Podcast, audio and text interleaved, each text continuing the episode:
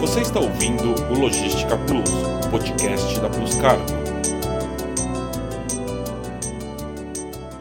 Olá, eu sou a Soraya Magdanello e esse é o podcast Logística Plus, o podcast da Plus Cargo. Hoje vamos debater como o NVOCC pode ajudar a agilizar uma cadeia de fornecimento internacional e impulsionar seus negócios. Vou conversar com a Laura Miranda, gerente comercial de um grande NVOCC. Tudo bem, Alaor? Um prazer receber você aqui. Tudo bem, Soraya. É um prazer estar aqui. Agradeço o convite e espero atender as expectativas de todos vocês. Temos aqui também o Richard Witt, o nosso diretor da Plus Cargo Campinas. Como vai, Witt?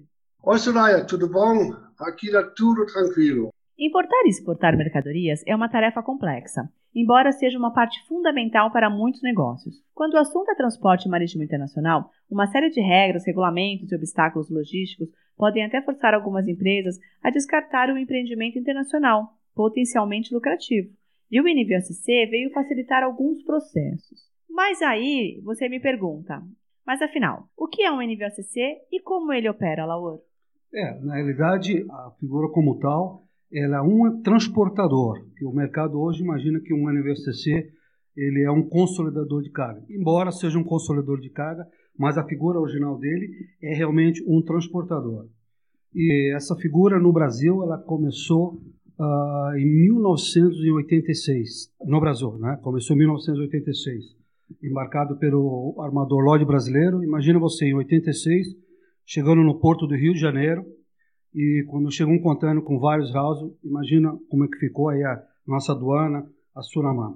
Depois, após isso, a Sunamã, em março de 86, ela criou a resolução 9068 para realmente formalizar esse nome aqui no Brasil. Vite, quer falar alguma coisa? Existem dois tipos de NVOCC. O NVOCC original, ele começou nos Estados Unidos como operador de full container. Os exportadores e os amadores perceberam que, juntando eh, container de diversos exportadores para o mesmo navio ou para um amador, entre certas eh, eh rotas, Estados Unidos para a Europa, Estados Unidos para a Ásia ou para a América do Sul, seria melhor uma entidade individual, independente, fizesse o controle desses embarques. E, com isso, o NBOCC podia fazer uma compra de tarifa diferenciada e, com isso, vender eh, a sua tarifa para o cliente e ele teria a autorização das autoridades de emitir o seu conhecimento de transporte. Tudo isso controlado pela FMC, Federal Maritime Commission. Depois se iniciou a consolidação de cargas e os transitários que estavam com carga eh, suficiente entre dois portos ou um porto e um destino, uma região, eles também iniciaram de operar como NOCC, consolidador de cargas consolidadas, também emitindo o seu conhecimento específico, não é um house bill of lading, é um conhecimento específico que também tem seguro, então, existem dois tipos de NVOCC. O NVOCC de full container e o NVOCC de ACL carga consolidada. É, o vídeo pode até esclarecer melhor isso, porque o pessoal todo hoje confunde o NVOCC com o consolidador de carga. Porque, na realidade, a figura do consolidador de carga, Vit, me corrija se eu estiver errado, ela começou aqui no Brasil vindo pelas empresas, principalmente as empresas estrangeiras, em 1975, quando aqui na época já se consolidava a carga do Brasil para fora e já existiam os house bill of lading na exportação. E como eu te falei, a figura começou no Brasil em 86 e hoje você imagina o que é essa guerra depois da abertura econômica do Brasil. Hoje, aqui no Brasil, tem vários gerentes do ACC cadastrados aqui na Sulamar. É, chamava a figura de transitário, não era isso, No ano de 1985 chamava-se freight forward, transitário, nunca a, o termo NVOCC. O NVOCC realmente ele só veio ser formalizado no Brasil no ano de 86. E qual é a diferença entre o NVOCC e um forwarder? Bom, na minha opinião, é muito simples e a grosso modo, um freight forward aqui para o nosso conceito seria um despachante aduaneiro, que o nome já está dizendo, freight forward, seja pessoa física o jurídico, que é aquele pessoa que passa para frente a carga, ou seja, parte documental, uh, registro das devidas do I e as confecções do, do, dos of Lading junto ao NVOCC. Hoje no Brasil esse conceito já está praticamente unificado, NVOCC e Freight Forward basicamente entendeu que vai ser uma coisa. Inclusive, o FMC, quando foi registrado nos Estados Unidos em 1984, eu fiquei sabendo que deve praticamente desaparecer o termo NVOCC e o pessoal está querendo mudar para OTI, ou seja, Ocean Transport Independent, porque hoje NVOCC e Freight Forward praticamente é uma mesma figura, embora são atores diferentes. Não é isso, Vitinho? O Freight Forwarder, o agente de carga, ele é o intermediário entre o exportador é, ou nomeado pelo comprador para organizar o transporte de carga ou via marítima ou via aérea. Ele pode também consolidar diversos lotes para um único container ou é, colocar diversos containers no mesmo navio, mas ele atua como agente de carga. O NVOCC, por si, ele tem uma responsabilidade muito maior junto ao seu cliente. O NVOCC ele precisa ter um registro específico nas autoridades do seu país de origem. E, normalmente, também deveria ter um seguro de transporte por unidade de container em caso ocorre uma avaria é, ou um acidente. Então, o NVOCC ele tem um registro específico no seu país de origem. O freight forwarder ele emite um conhecimento de House of Lading. E vocês sabem me dizer quantos NVOs efetivamente existem no Brasil? Porque muita gente se vende como NVO, né? Mas quantos são de verdade? É, na minha opinião, ah, pelo menos no último censo que eu vi há dois anos atrás, mais ou menos, junto a um pessoal amigo meu da Sunamã, DMM, na época, é, tinha registrado no Porto de Santos, somente no Porto de Santos, 3.500 agentes de carga. Você imagina, registrado. Hoje, sabendo que hoje operacionando só deve ter no máximo uns 10, 15% no mercado, porque é óbvio, todo mundo que abre uma porta se denomina NVOCC. E todo mundo sabe que, apesar que o NVOCC não é como um freight forward, que existem associações como Fiata, são registrados, o NVOCC ainda no Brasil não tem muito registro, mas tem suas legalidades. Por isso que, hoje em dia, para você ter realmente um NVOCC, você tem que estar amparado por leis aqui no Brasil, porque você é o elo entre o exportador e o armador, né? Mas mais ou menos isso, 3 mil mais ou menos registrado. Sabemos que operacionando deve ter uns 300 por aí, mais ou menos. E por que as pessoas optam em fechar carga com o NVOCC e não com o armador direto?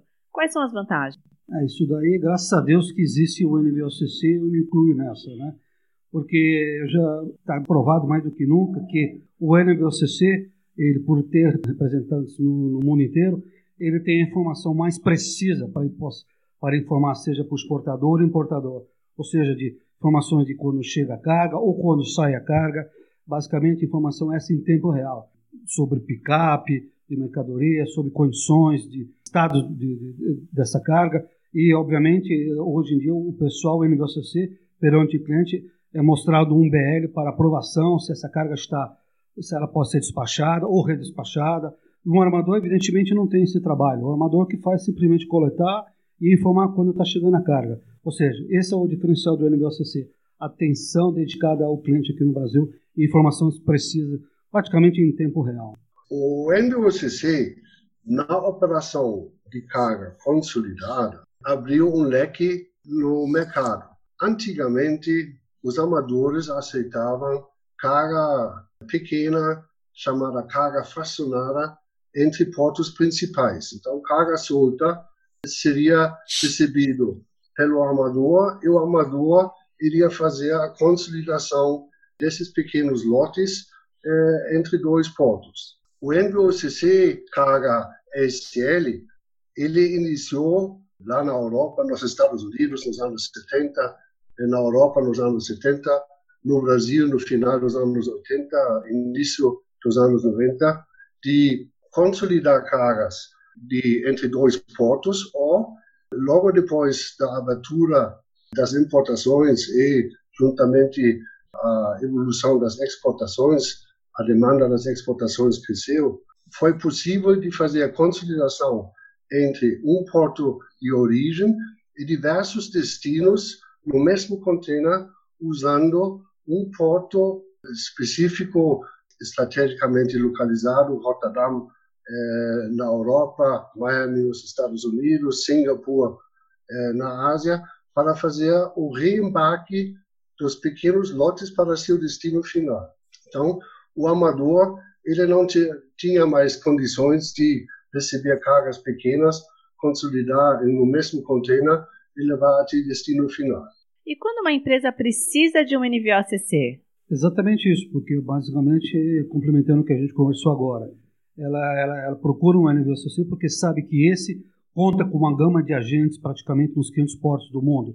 Então, hoje essa empresa ela vai ficar tranquila, obviamente, sabendo quem são essas empresas a, a procurar, desde quando sejam empresas idôneas, e tenha parceiros no exterior para dar informações do que ele precisa, como o vídeo acabou de falar, serviço de X-Works, serviço de pickup, aduana, é, dessa maneira. Então, é quando realmente o importador ou exportador procura o NVSO, NVOCC para justamente isso, ter essa informação precisa e, e em tempo real. Vite, acho que agora você podia falar um pouco sobre os volumes pequenos e falar um pouco da consolidação da Puscargo. A consolidação de cargas pequenas entre o Brasil, eh, respectivamente na importação vindo para o Brasil, hoje é um negócio muito importante. Você pode hoje atender qualquer destino no mundo com para cargas ACL, carga consolidada, usando Santos, por exemplo, como porto principal de saída, recebendo terminais nacionais no Brasil entre Porto Alegre, no sul, eh, Itajaí, Curitiba, Paranaguá, Rio de Janeiro, Vitória, Salvador, Belo Horizonte, você recebe cargas pequenas, transfere para Santos, consolida dentro do mesmo container. O destino desse container pode ser ou um porto direto, por exemplo, Tuscargo opera container consolidada direto para Buenos Aires, direto para San Antonio, no Chile, direto para Calau, para Guayaquil, para Cartagena, ou você recebe, você envia esse container com diversas cargas para um porto regional, ou via Hamburgo, ou via Antwerp Rotterdam, atendendo toda a Europa. Você pode enviar um container para Valência, atendendo todo o Mediterrâneo. E você consolida cargas para toda a Ásia e usa Singapura como porto de transbordo.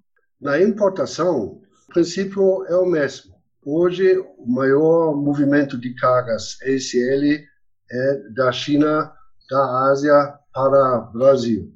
Então, a gente hoje consolida cargas em Shanghai, em Ningbo, em Hong Kong, no norte da China, em eh, Qingdao, Qingdao, em eh, Xinjiang, Coreia, em Busan, em Singapura.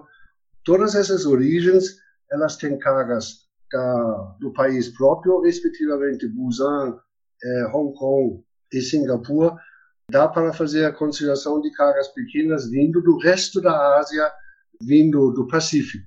Eh, você envia a carga para Santos, de Santos você pode fazer agora a distribuição de cargas pequenas também via caminhão, DTA fácil para terminais e áreas no interior do Brasil, no Rio Grande do Sul, em Minas Gerais, no Rio de Janeiro, também Bahia.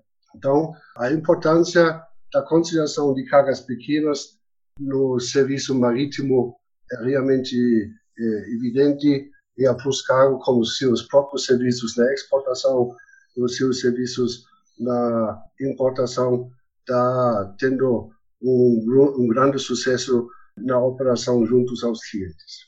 É, realmente o NVCC é isso que a gente tem que passar para o mercado, que realmente a figura do NVCC, ele além de consolidador de carga, ele é um transportador, ou seja, também para cargas FCL. Porque hoje o exportador, aquilo que nós conversamos anteriormente, ele tem preferência de embarcar um FCL com NVO do que um armador, dadas essas informações que ele vai ter através de um NVCC de nome. Ele vai ter um Customer Service diferenciado, uh, um Customer, como eu falei, diferenciado para atender à necessidade do importador e exportador. Então, a figura do NVCC no Brasil, claro, desde que seja de primeira linha, tem ainda esse conceito de prestar um bom serviço ao cliente, seja cargo consolidado ou cargo FCL. Né? Eu sou a Soraya Magdanello e esse é o podcast Logística Plus, o podcast da Plus Cargo. Eu tive o privilégio de conversar com dois grandes nomes do nível ACC que viram todo o processo desde o começo. Obrigada, Laura, pela sua presença. Obrigado, Soraya, pelo convite. Obrigada, Vite. Obrigado, Soraya. E obrigado, Laura. Foi um prazer falar contigo depois de tanto tempo. Quer saber mais sobre as novidades em logística internacional e comércio exterior? Acompanhe o blog da Puscargo Brasil. Nosso time de especialistas sempre faz análise sobre o mercado e dicas para os profissionais de Comex. Acesse pluscargo.com.br ou procure o nosso LinkedIn, Pluscargo Brasil. Até a próxima. Obrigada. Você ouviu o Logística Plus, podcast da Pluscargo.